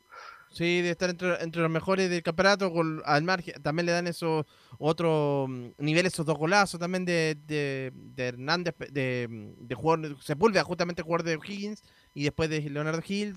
Y claro, ratifica lo de Colo Colo, el buen momento también de Solari, que también está convirtiendo tercer partido consecutivo. Así que están bien, bueno, Parragués también que lo decíamos en, en, esta, en estos partidos, eh, aprovechó, bueno, por lo menos luchó, ayer convirtió, tiene buen, bien Colo Colo, está bien posicionado. Muy bien Colo Colo. Nicolás. Está para ser campeón. Bueno, la última que vas a escuchar del profe Gustavo Quintero, la que tiene que ver justamente con el refuerzo. En la número 4 se le consulta al técnico colocolino, ¿llegará algún jugador estos días? Lo está manejando muy bien Daniel Morón con los directores, así que yo creo que va a llegar por lo menos un jugador, así que podemos eh, reemplazar a aquellos que se fueron con un jugador más, alguna de las líneas, si es adelante o es en, como extremo, y ahí vamos a estar ya mucho mejor, con más variantes, digamos. Tenemos hoy un buen equipo, un equipo competitivo, con muchos chicos jugando, la verdad que estoy muy contento, porque los chicos entran en partidos difíciles y juegan bien, juegan de inicio y también juegan bien. Así que sumar un jugador más va a venir muy bien. Puede ser, puede ser, puede ser. Era uno de los que estaba ahí en carpeta y los dirigentes estaban, eh, mejor dicho, el gerente deportivo estaba haciendo la gestión, así que puede ser que se dé. Estamos hablando de Facu, ¿no? Gatica, ¿no? Claro, como ahí dice muy bien Gustavo Quintero, adelanta es lo más probable que llegue uno solo y sería justamente este jugador Ferreira, justamente el delantero que el último tiempo estuvo en, eh, en, eh, Celta de Vigo, claro, que formado en Banfield, que ha tenido estos, estos equipos justamente en Europa, el Shakhtar Donetsk en Ucrania, el Newcastle en Inglaterra, el Benfica en Portugal, el Español y el Celta de Vigo, aunque claro, no ha tenido mucha continuidad en el último tiempo Facundo Ferreira, pero un caso similar con Emiliano Amor. Recordemos que Emiliano Amor no tenía tampoco mucha continuidad en Vélez Arfield y llegó a Colo Colo y por lo menos desde el primer partido se notó su, su presencia. ¿En qué está ese tema de Ferreira? Los famosos detalles estos, claro, que dice justamente... Desde Macul enviaron los borradores de contrato al futbolista. Él y su representante deben revisar la documentación para luego proceder a la firma. Así que en eso está ese, ese tema. Nicolás Gatica, en ahórrese, está listo. Está listo, va, a jugar, va, a jugar en, va, a jugar en Colo Colo, así que no se preocupe. Va a estar en Colo Colo. va a estar en Colo Colo Ferreira ya. Haciendo dupla con, con, Parra, disponible, con disponible. ¿Algo más? Eh... Sí, que justamente la opción de jugador que podría traer Colo Colo como el reemplazante de Martín Rodríguez no sería ninguno de afuera, sería justamente Alexander Oroz, que está a préstamo en Iquique, que está haciendo una buena campaña, que ahí tienen que ver justamente qué es lo que va a pasar con ese tema, y eso están justamente en el equipo de Colo Colo. Pero para terminar, sí, una última, que vamos a escuchar una por lo menos del técnico de O'Higgins, Miguel Ramírez, cuál es el análisis que hace del partido, y en la número uno dice el, el técnico de O'Higgins, fueron ocho minutos fatales los que tuvimos ante Colo Colo.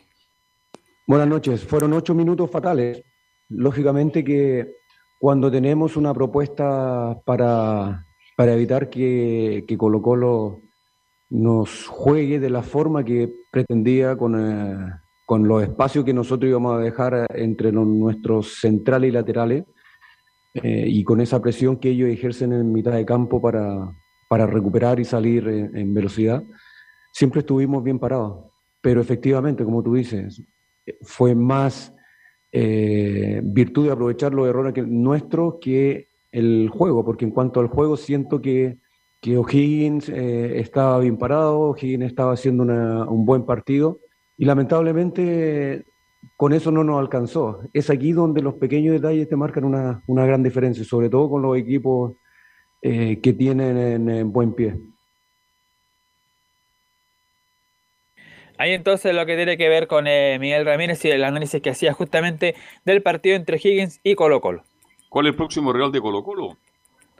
Sí, Everton de Viña del Mar, si no me equivoco, el próximo lunes juega justamente en el Estadio Monumental, donde ya se están haciendo Gracias, Camilo. Donde ya se está poniendo a la venta las entradas para ese compromiso. Recordemos que primero socios ya abonados y luego los hinchas fiel. Eso es lo que está haciendo Colo Colo el anuncio de la venta ya de los tickets para ese partido del martes, justamente ante Everton de Villa del Mar, reeditando la final de la Copa Chile.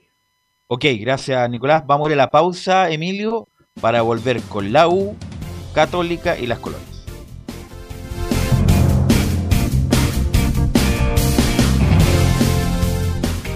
Radio Portales le indica la hora. Las 2 de la tarde, 30 minutos.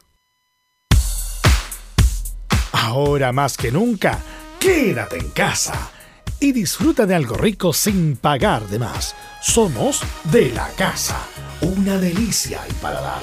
Conoce nuestra variedad de waffles, sándwiches, empanadas de horno y mucho más Contáctanos vía WhatsApp al más 569 5018 3008. Atendemos todas las tarjetas de crédito y Red Compra. Infórmate más en nuestras redes sociales, en Instagram y Facebook. Recuerda, somos de la casa, una delicia al paladar. Durante esta emergencia sanitaria, realicemos actividades junto a nuestros niños, niñas y adolescentes. Intentemos solucionar los problemas con diálogo y conversando sobre las emociones que surgen estos días. Que ellos confíen en sus padres o adultos cuidadores puede evitar el consumo de alcohol y otras drogas. Si necesitas ayuda, ingresa a senda.gov.cl o llama al 1412. Senda, Ministerio del Interior, Gobierno de Chile. Visita www.radiosport.cl, el sitio web de la Deportiva de Chile. Programas, noticias, entrevistas y reportajes, podcast, radio online y mucho más. Todo lo que pasa en todos los deportes lo encuentras en www.radiosport.cl. La Deportiva de Chile en Internet. Comercial IAC Compañía Limitada. La mejor calidad mundial en laminados decorativos. Comercial IAC Compañía Limitada es Vertec en Chile. San Ignacio 1010, Santa Rosa 1779, Avenida Mata 446 y Portugal 501. Comercial IAC Compañía Limitada es Vertec en Chile. Radio Portales, en tu corazón, la primera de Chile, en el mes de la patria. Un acercamiento electrónico a todo lo que pasa en el fútbol. Escuchas Estadio en Portales en su edición central. La primera de Chile, uniendo al país de norte a sur.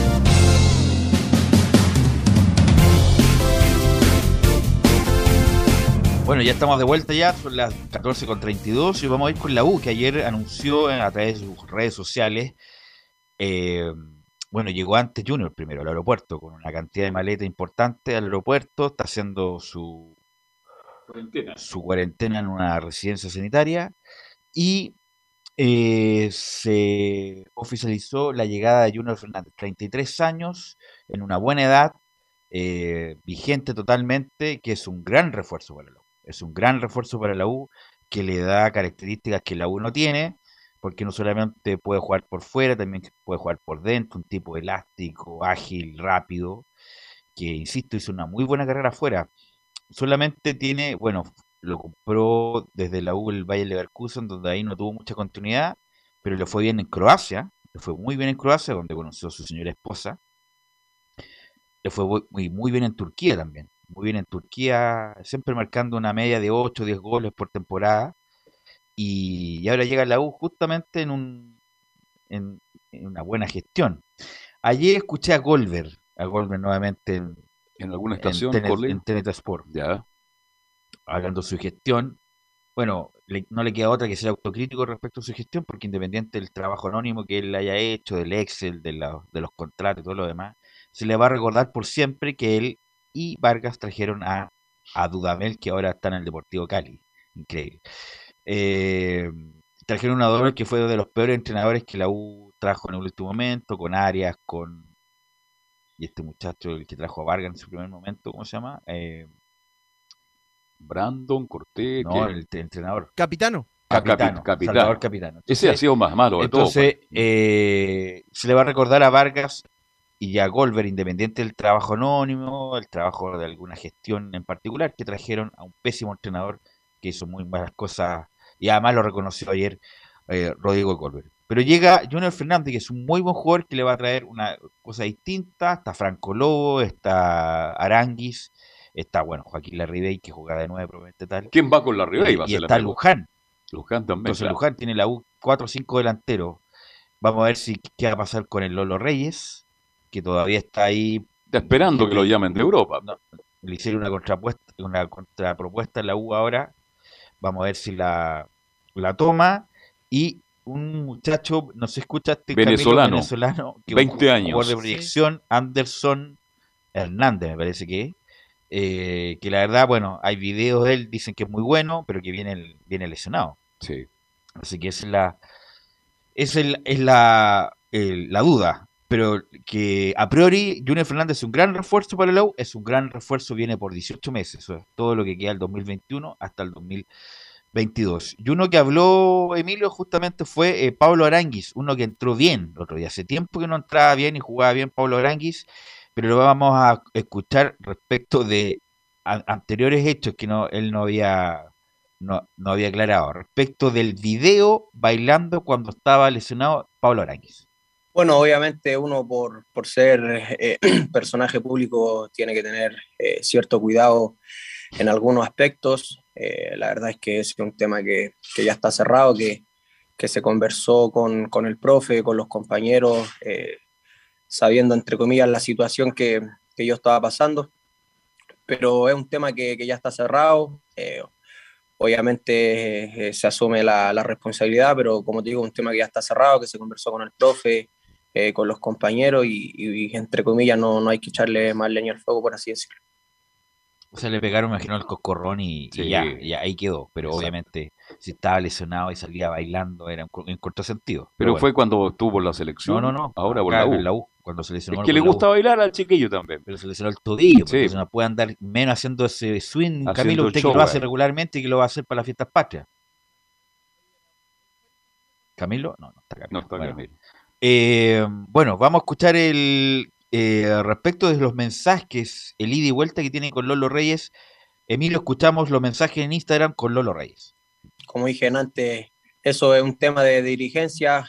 Con el, con el Lolo no, no he tenido la, la, posibilidad de conversar. Trabajamos con, con el mismo representante, ahí me, me, tiró buena onda. Pero como te digo, ese es un tema que, que pasa por, por la dirigencia. Eh, el profe y nosotros obviamente tenemos que, que adaptarnos con, con, lo que hay en este momento. Si, si el día de mañana llegaran refuerzo o no, como vuelvo a repetir, eso es un tema de dirigencia que, que nosotros no, no, no tenemos que, que, tocar mucho ese tema. Vamos a seguir escuchando a Pablo Aranguis, el hombre de la U, y le preguntan directamente, Pablo Aranguis, ¿por qué no ha sido titular? Bueno, eh, primero que todo, eh, buenas tardes a todos.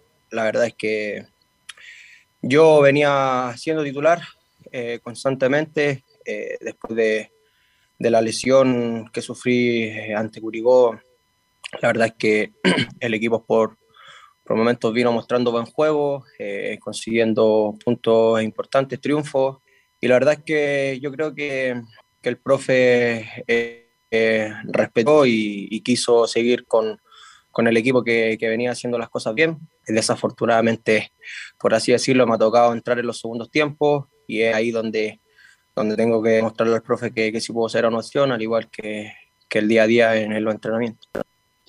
Seguimos con Pablo Aranguis, de donde le preguntan también si después del partido del lunes debería ser titular. Eh, obviamente uno siempre quiere jugar, ¿no es cierto? Pero, pero como dije antes, uno tiene que demostrar eh, los minutos que le toca entrar. Afortunadamente demostré una buena actuación el, el partido pasado, como tú lo mencionaste y uno se tiene que ganar el puesto eh, haciendo las cosas bien cuando le toque, eh, día a día los entrenamientos. Eh, este partido que viene es un partido importante, con, con, algo especial de medio, obviamente, por, por mi pasado en, en, Unión. Y justamente le vamos a preguntar a Pablo Aranguis el duelo ante la Unión Española.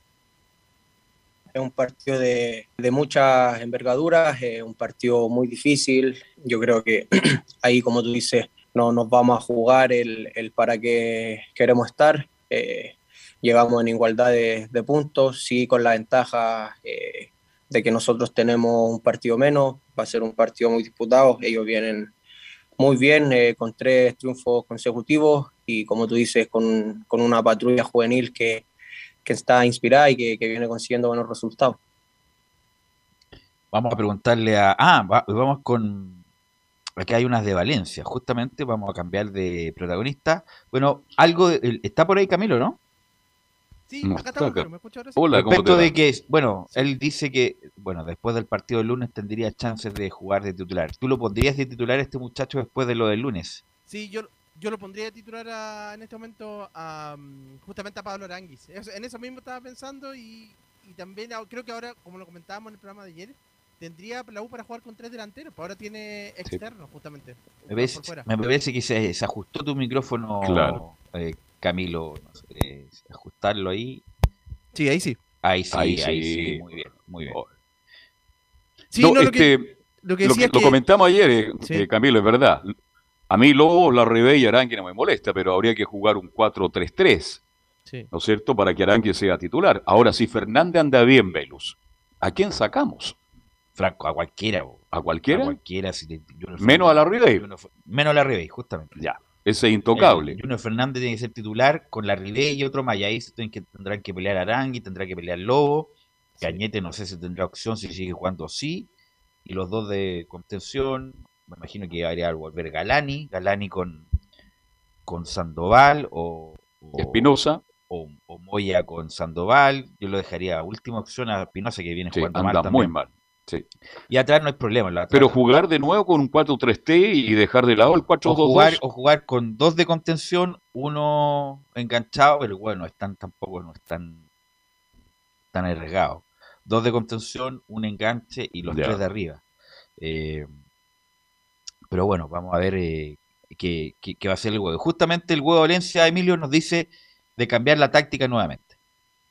Sí, no tenga duda que nosotros vamos, a, vamos haciendo un análisis, eh, así como en algún momento pensábamos que el jugar de cierta manera, eh, buscábamos ciertas variantes, que el equipo por supuesto tuviese un, un rol más protagónico desde la creación, desde el juego. No tenga duda que, que uno va entendiendo que los rivales también te van analizando y eh, como te digo, hoy día Serena se plantó con el mismo sistema que nosotros, entendiendo que quiso igualar, eh, sobre todo en el medio campo, con, con el mismo sistema. Y ahí es donde nosotros creo que no, como te digo, no encontramos esa, esa respuesta, ni desde lo colectivo, ni desde lo individual. Y por supuesto que uno va haciendo el análisis, no tenga duda que uno no quiere decir que vamos a jugar de la misma manera siempre. Eh, nosotros tenemos, por supuesto, nombres para modificar eh, primero desde, lo, mismo, la misma situación como también desde el sistema.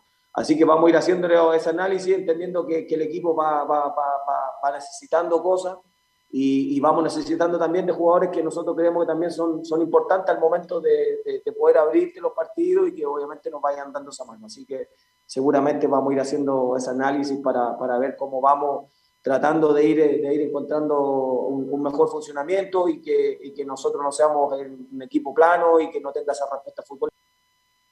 Claro, porque en los mejores, si llegara el Lorenzo Reyes, ya. sería extraordinario para la U, porque hay un volante central, claro. compromete tal que además de marca, no es nada malo con el balón, no es nada de torpe con el balón.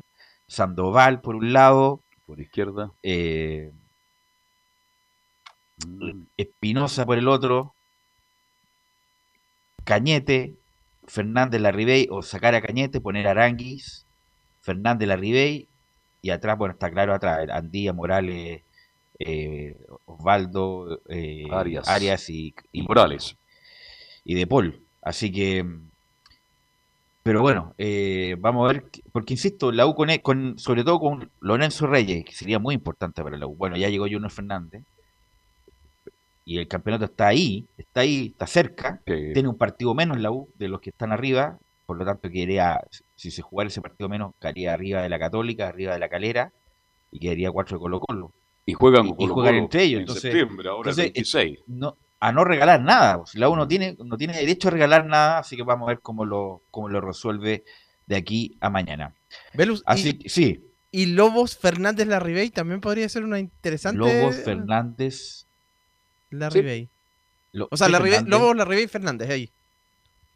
Ah, yo no, lo, claro. Sí, también, ¿no? sé, ahí sí. la U tiene Lobo, Larribey, eh, Juno Fernández, detrás de ellos Arangui, está Arangui. y está Luján también. No, no, sí, Luján, no, si la U tiene, ahora con Juno Fernández, insisto, eh, tiene mucha alternativa. Tiene, tiene, con qué, por eso a no regalar nada, como dice, como dicen.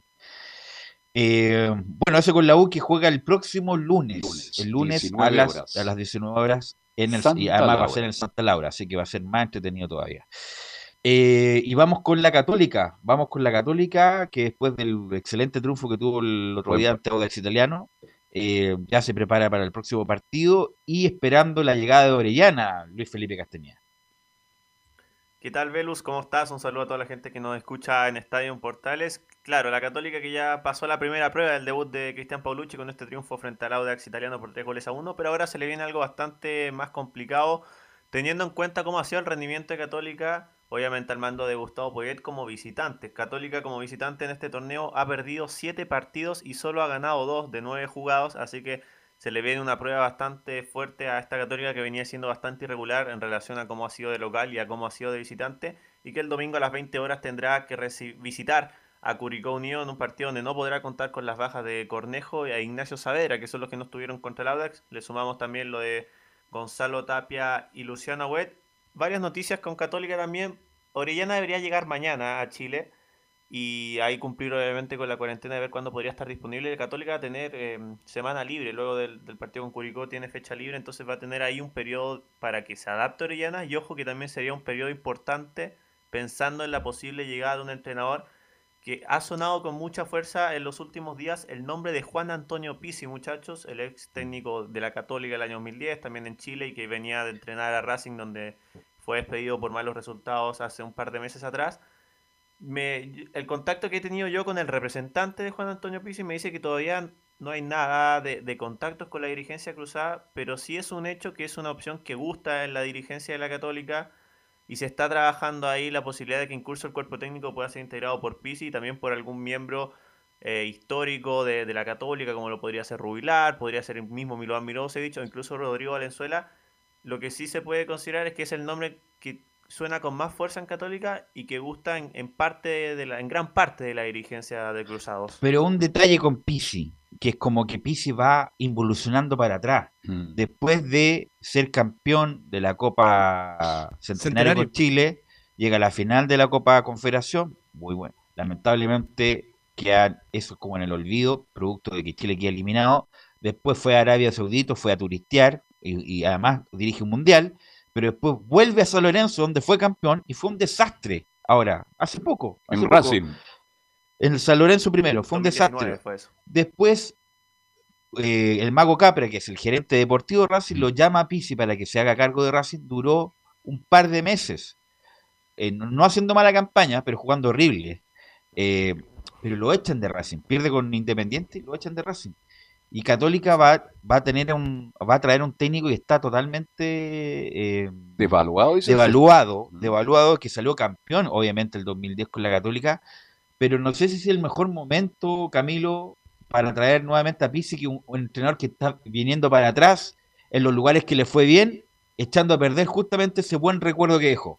Sí, pues él ya había estado antes también en San Lorenzo, tuvo dos, dos periodos, pues, uno antes, y bueno, pero justamente no, no ha tenido buenas campañas, porque si viniera en alza, obviamente creo que no estaría en lo- los planes de, mm, justamente, de- sería difícil que venga la Católica, pero en este momento no creo que sea el, el mejor pensando en todas esas condicionantes. Y a lo mejor en esa primera conferencia sería bueno que hablara y no que dejara esa carta corneta que dejó cuando se fue de la selección chilena dando explicaciones del El- por qué Chile no clasificó al el Mundial.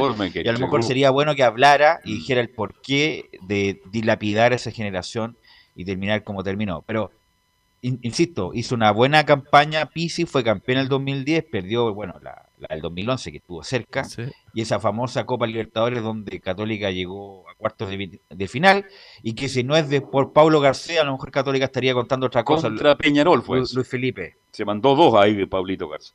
Y esa vez también de Católica se fue, se fue así entre después que perdió la final, tampoco se supo más, se fue de, de inmediato para Rosario Central esa oportunidad. Se fue a Rosario Central. Claro, Pero bueno, y que un buen que nombre, un buen nombre. Salió, salió por la cordillera, ¿eh? ¿Mm? Eso es lo que comentan los hinchas también de, de Católica cuando ahora ha sonado este nombre en redes sociales, que no se fue muy bien ahí también el año 2011. Como lo decía Velus, en Racing el fútbol no fue bueno, pero claro, los resultados fue puntero de su grupo en Copa Libertadores, se fue eliminado en octavos con Sí. Sao Paulo y llegó a la final del torneo, pero la perdió por goleada con Colón. Entonces también ahí la, la forma de jugar es la que nunca convenció en, en- en la academia y por eso finalmente fue destituido de Racing. Así que, escuchemos claro, no- declaraciones. ¿sí? Vamos, vamos. Sí, que hoy día habló Juan Leiva, una de las figuras frente al Audax italiano, que de hecho marcó su primer gol con la Católica. Escuchemos la primera del volante cruzado que nos asegura que frente al Audax nos hicimos respetar de local.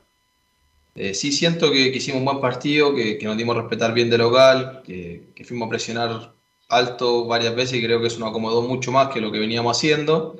Y también pudimos ser los dueños del balón y, y ser más protagonistas, que es lo que, lo que este club exige, lo que la gente quiere y, lo que verdad que creo que a nosotros nos, hace sentir más cómodos y, lo, más, lo mejor de todo es que quedamos con el resultado a favor, así que contento. La primera de Juan Leiva y escuchamos la segunda también, eh, que respecto a lo que les decía, marcó su primer gol con la camiseta católica y asegura que está muy feliz por haber anotado por primera vez en los cruzados. Que en lo personal muy contento por, por poder marcar, hace, hace rato que, que, lo venía buscando, que es como un desahogo para uno como jugador, eh, ayuda a generar mucha confianza pero sí, como dije siempre, lo más importante es el equipo, eh, lo mejor es cómo jugó el equipo, la, la forma que pudimos someter a, al rival, a un gran rival, a, nuestro juego, a, nuestro, a, nuestra idea, a lo que habíamos planificado. Así que contento por, por el triunfo, obviamente el gol muy contento también, así que esperamos seguir por este camino, esperamos seguir poder cosechar una, una, racha de victoria y, meternos ahí de lleno en la competencia por el campeonato. Ahí la palabra de Juan Leiva, uno de los que fue titular frente al Audax, marcó el segundo gol, también fue una, gran figura en el partido Católica. Escuchábamos ayer las declaraciones de Felipe Gutiérrez post partido respecto a esta situación de que era necesaria la salida de Gustavo Puyet, buen punto de que había tensión en el equipo. Se lo preguntaron también hoy día a, Juan Leiva. pero discúlpame, ayer yo no, estuve en el programa, Luis Felipe, pero eh, cuando se dice que los jugadores no hacen la cama eh, no, no, es que lo, lo, hagan explícitamente o lo manifiesten explícitamente, pero, pero ayer, con lo que dijo ayer, eh, Felipe Gutiérrez lo dijo todo. O sea, no, no, estábamos en la misma frecuencia y como que dejamos de creer. Y eso significa dejar de correr, dejar de jugar. Lo comentamos ayer, eh, sí, pues. Así que hay, hay maneras y maneras de hacer la cama, a lo mejor no tan directas y groseras como la que dice Felipe Gutiérrez, pero bueno, por algo llegó otro técnico, pero es una, es una manera de, decirlo sutilmente, Luis Felipe. Pero, pero ahí hay un buen tema porque no se supone que ellos tienen que defender al club más que, Así es, más que el, entrenador. Oh, correcto. Me puse a pensar en eso y es verdad que tendría que ser eso. sí, Camilo. Se le fue el, el, el micrófono. ahí sí. Ahí sí. Ahí sí, ¿qué pasa? Ya, te escuchamos. No, eso, eso básicamente que tendría que ser el bien del club, pues, por más que no le guste el entrenador. Pero eso de que los jugadores no hacen la cama, no, lo digo que lo hagan, que, vayan a jugar y se den pases para atrás y se hagan autogoles. Pero no le La entrega no es total y absoluta. No le ponen todo el empeño posible, eh, Luis Felipe. Así que escuchamos la respuesta sobre este tema de Juan Leiva, que nos asegura que está bastante tenso el ambiente. Mira, la, verdad que no, no vi la, entrevista de Felipe, ya que el partido igual terminamos tarde y todo. Eh, al decirlo tú así, creo que, fue lo mejor. Comparto las palabras de Felipe, ya que quizás nos estábamos un poco ahí tenso con todo el ambiente y todo, y, la verdad que hoy en día nos sentimos mejor, nos sentimos más liberados. Hablo de mí, me hago cargo de mis palabras, no sé cómo sentir a otro compañero. Para mí en lo personal fue positivo, o sea, me vino bien, así que, que contento y con ganas de seguir trabajando nos sentimos más liberados. Estaban presos con Poyet, imagínate. ¿eh? Con Don Gustavo. Así que. Pero bueno, fue lo mejor para la Católica porque la Católica mejoró ostensiblemente el otro día. Y muy buen partido además, ¿eh? sobre todo el segundo tiempo. Sí, y justamente siguiendo con, con, esta línea que se sintieron más liberados, vamos a escuchar la última de Juan Leiva que también aseguró que la intensidad con la que afrontó el partido Católica, a diferencia de cómo lo hacía con Poyet, lo hizo sentirse muy cómodo a él porque pudo recorrer más, más metros en, en la cancha. Escuchamos la última que dice que me gustó que saliéramos a buscar al rival. Sí, la verdad que, en lo personal me sentí muy cómodo porque físicamente me, me, gusta más eso, salir a buscar más al rival, salir a presionar mucho más. Eh, creo que uno de mis fuertes, siempre he dicho que, que, algo del despliegue físico. Así que en lo personal me sentí cómodo. Eh, que me dijo Paulucci? Eh, la verdad que me, me, me habló mucho, me, generó mucha confianza en mí. Y tanto él como, como Jaime, como, como Rodrigo, la verdad me, me hablaron mucho ante el partido, creo que eso fue muy importante en lo personal. Eh, entré bastante confiado en mi, forma de jugar, en lo, que, en lo que creo que son mis virtudes y, y me dio esa libertad de, que si quería presionar y correr de un lado a otro lo hiciera, así que de a poco fui sumando confianza y, creo que, que, pude hacer un buen partido y, que ayudó al equipo a ganar. Hay muchachos las declaraciones finalmente de Juan Leiva que también se sintió mucho más cómodo en la cancha con, las funciones que ahora le da a Paulucci en relación quizás a lo que se hacía con Gustavo Poyeta. Claro, tiene más libertad. Eh, Luis eh, Felipe, tiene mucho más libertad con lo que hacía en Calera. Entonces, paulatinamente vamos a ir recuperando a Leiva de Calera, que es lo que espera Católica. Así es. Así que mañana debería estar llegando Fabián Orellana, cuarentena. Católica después del partido con Curicó tendrá fecha libre y la, próxima semana sería clave pensando en el futuro entrenador. Por ahora, el que corre con ventaja Juan Antonio Pisi, pero sabemos cómo trabaja la Católica y puede aparecer otro nombre durante las próximas horas. Ok, gracias Luis Felipe, nos encontramos mañana, muy amable. Que esté muy bien. Chao. Vamos con Laurencio Valderrama para que nos informe de las colonias, Laurencio. A ver, sí, muchachos, renovamos el saludo justamente y vamos de inmediato con el cuadro de, Palestino que mm, está sufriendo. Es el equipo de, los tres equipos de Colonia, es, el que está más complicado en la tabla de colocaciones. Eh, eh, venía justamente de una victoria ante Católica, pero sufrió su segunda eh, derrota. El anterior había sido ante Palestino, lleva un triunfo, un empate y dos derrotas el, el Patograf en su proceso en Palestino y más encima la primera vez que no convierte goles.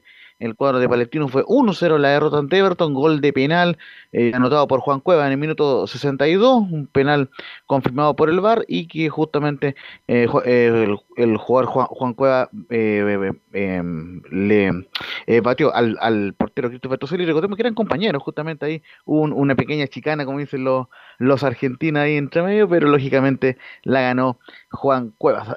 así que buena victoria del Everton que rompió una racha de cinco partidos sin ganar el cuadro eh, ruletero, incluyendo la final de Colo Colo de Copa Chile, mientras que el cuadro eh, de Palestino se, se complica en la tabla de colocaciones. Además, el Chete Cortés fue expulsado cerca del final, minuto 85, y además Palestino no, no tuvo grandes ocasiones de gol, salvo un mano a mano de Brian Carrasco y un remate de Fabián Omar que fue salvado en la línea por Diego Oyarzún, que, fue justamente el del error del primer gol de Colo Colo, así que, eh, bueno, eh, una mala jornada para Palestino, quien se queda peligrosamente en la tabla de colocación, está decimotercero con 21 puntos en 19 partidos y supera solo por uno a Melipilla que está en zona de promoción y por dos unidades a Curicó, que está en zona de descenso directo. Así que muy complicado está el cuadro de Palestino, así que de inmediato vamos a escuchar las reflexiones de eh, del técnico, el Pato quien dice, eh, ojo, no dio conferencia,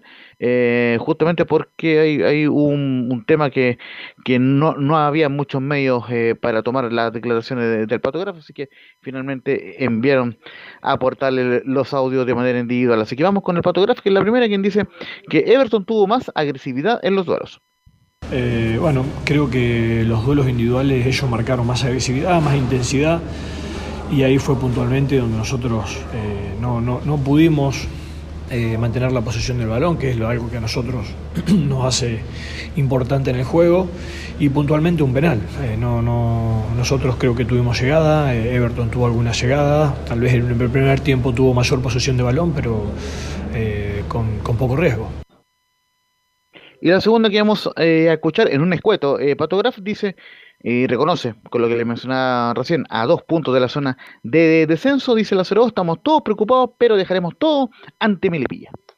Bueno, sin lugar a dudas estamos todos preocupados, nadie dijo que iba a ser fácil, eh, así que a seguir trabajando, a seguir mejorando y, cambiar la imagen en el próximo partido, que encima es en casa, con un rival directo, así que a dejar todo ese partido. Sí, sin lugar a dudas es un duelo importantísimo. Eh, lo bueno que jugamos de local en casa con nuestra gente.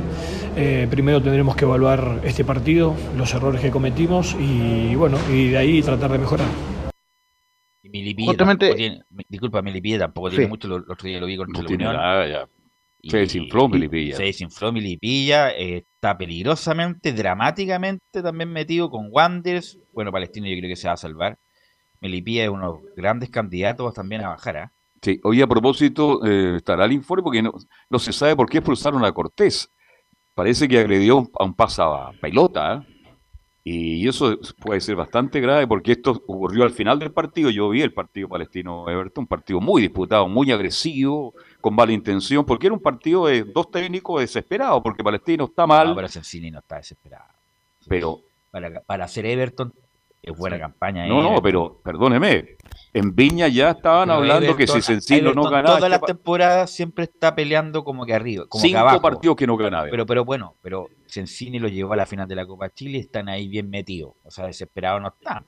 No, el, los jugadores están complicados. El partido fue de mucho Desesperado de Wander, desesperado Melipilla, eh, desesperado el Palestino, pero Everton ha tenido una mala racha que es distinto, pero en general lo de Sencini. No, no, ha sido bueno. Si no estoy colocando eh, esas palabras yo no lo que estoy diciendo es que los hinchas de Everton, oiga, perdóneme, la, la vuelta del fútbol, donde más público va a Everton de Viña del Mar, cuidado son fregados los Marinos. Entonces había una tensión porque Everton no ganaba, estuvo punteando, estuvo ganando. 15 años ahí entre, Salió Pereira, que no estaba de vuelta. promoción, descenso. O sea, Everton está viendo un buen presente en este momento, con todo respeto, para ser Everton. Porque Everton siempre se espera más y para ser Everton está haciendo una buena campaña a pesar de esta mala racha. Te escucho, Lawrence.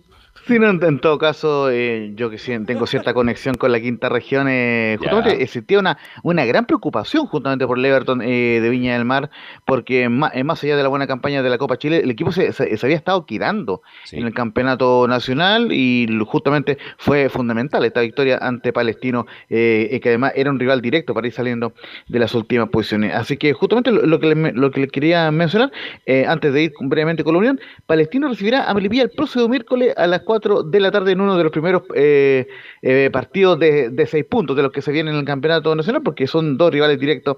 Palestino debe ganar sí o sí. Los chinos ya compraron. los chinos ya compraron los derechos para ese partido, para que transmitieran el derecho para toda China. Melipilla, Palestino en la cisterna a las 4 de la tarde un miércoles. miércoles. Y en la previa de Fiestas Patrias. En la previa de Fiestas Patrias, pero qué maravilla de programación. No, no va ni el Charinga. No, el Charinga está vendiendo ahí sus productos ahí en patronatos ahora.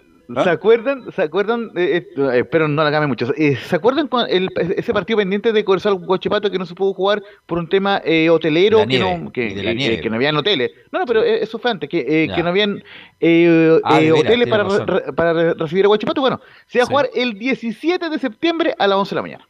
Ah. Eso horario. Se va a llenar el estadio. No se va a llenar, bueno, es justo antes de la previa de la fiesta patria. Así que bueno, esperemos que Palestino pueda eh, repuntar y bueno, para que Luis Dima pueda estar tranquilo aquí, le mandamos un gran saludo ahí. ¿Qué será Luchito Dima? ¿Se habrá recuperado Luchito Dima ya? No. Eh, eso es, un tema que Sí, justamente estuvo bien, bien complicado eh, de, salud, por lo cual le mandamos un gran saludo. Y justamente que, queríamos cerrar brevemente con la Unión Española, que ya puso a la venta eh, las entradas para el partido ante el cuadro de la Unión Española, o sea, de la Universidad de Chile en punto ticket justamente, así que obviamente ya están eh, los boletos, así que eh, lógicamente lo puede comprar vía punto ticket, así que eh, y ojo, hay abonos también, así que interesante para la gente que quiere ir, pero por lo que estamos viendo acá solamente hinchas locales en el, en el partido de la Unión Española, así que lógicamente todos a llenar el Santa Laura, eh, el, llamado que hace los hinchas de la Unión Española y la dirigencia el lunes a las 19 horas, transmisión de Portales Digital. Y antes de, ese partido, Unión confirmó un segundo refuerzo. Recordemos que eh, había confirmado a Brian Ravelo al volante y ahora también saca, eh, confirma otro volante internacional, el extremo internacional peruano Paolo Hurtado quien tuvo eh, eh, eh, pasos por el Conjaspur, por Vitoria Guimaraes, pasos Ferreira y el Reading de Inglaterra y proviene del Lokomotiv Plovdiv de Bulgaria y quien ojo, jugó el Mundial de Rusia, estuvo en el plantel ahí de Ricardo Garica, interesante refuerzo para la Unión Española, eh, pero me, estaban comentando eh, recién hace algunos minutos que todavía no llega al país y que, eh, y, que la próxima semana ya estaría cumpliendo la cuarentena para, para integrarse de aquí a fines de mes a la disciplina de César Bravo. Ok, Laurencio, muy amable, estaremos atentos con lo que pase hoy con Chile. Los invitamos nuevamente a contar de las 19, la previa de Colombia-Chile por todas las antenas de Portales y mañana obviamente lo vamos a ampliar en la edición central de Estadio en Portales. Queremos agradecer a Emilio Freises que estuvo la puesta en el aire. muy bien Emilio, muy, bien. muy bien, perfecto, salió todo muy bien. Así que nos escuchamos en un rato más. Que tengan buena tarde.